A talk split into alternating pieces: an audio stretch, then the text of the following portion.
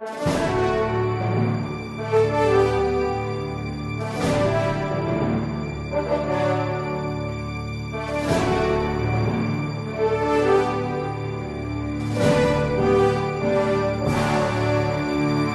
resposta católica de hoje, gostaríamos de responder à pergunta se é moralmente lícito o sexo virtual dentro do matrimônio.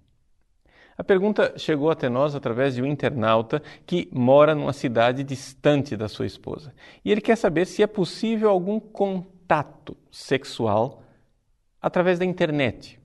Ou seja, um contato virtual com a própria esposa. Não se trata de traí-la, mas de realizar o sexo dentro do matrimônio, mas à distância. A resposta é: depende. Se você conseguir unir o seu corpo ao dela através da internet e engravidá-la através da internet, então você pode. Ou seja, é claro, você não pode. Por quê? Porque o caráter do ato sexual é sempre unitivo e procriativo.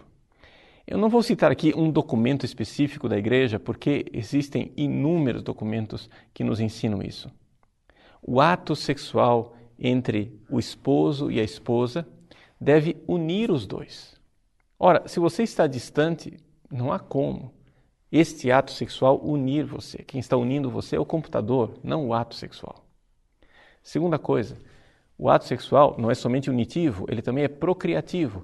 É necessário que haja a possibilidade da fecundidade. Então, evidente, à distância, isso não se dá. Então, meu caro, Trata-se de se unir à cruz de Cristo e aceitar o sacrifício de estar longe da sua esposa, da mulher que você ama. Trata-se de oferecer a nosso Senhor também esta abstinência, também esta castidade conjugal à distância.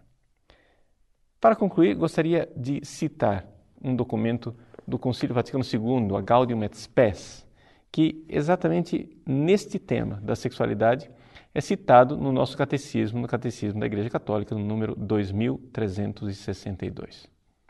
A Gaudium et Spes diz assim: Os atos com os quais os cônjuges se unem íntima e castamente, eis aí a beleza do matrimônio, íntimo e casto, são honestos e dignos. Sim, quando realizados de maneira verdadeiramente humana.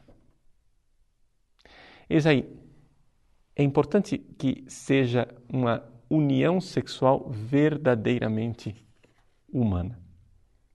E para que haja uma união sexual verdadeiramente humana, é necessária a presença dos dois.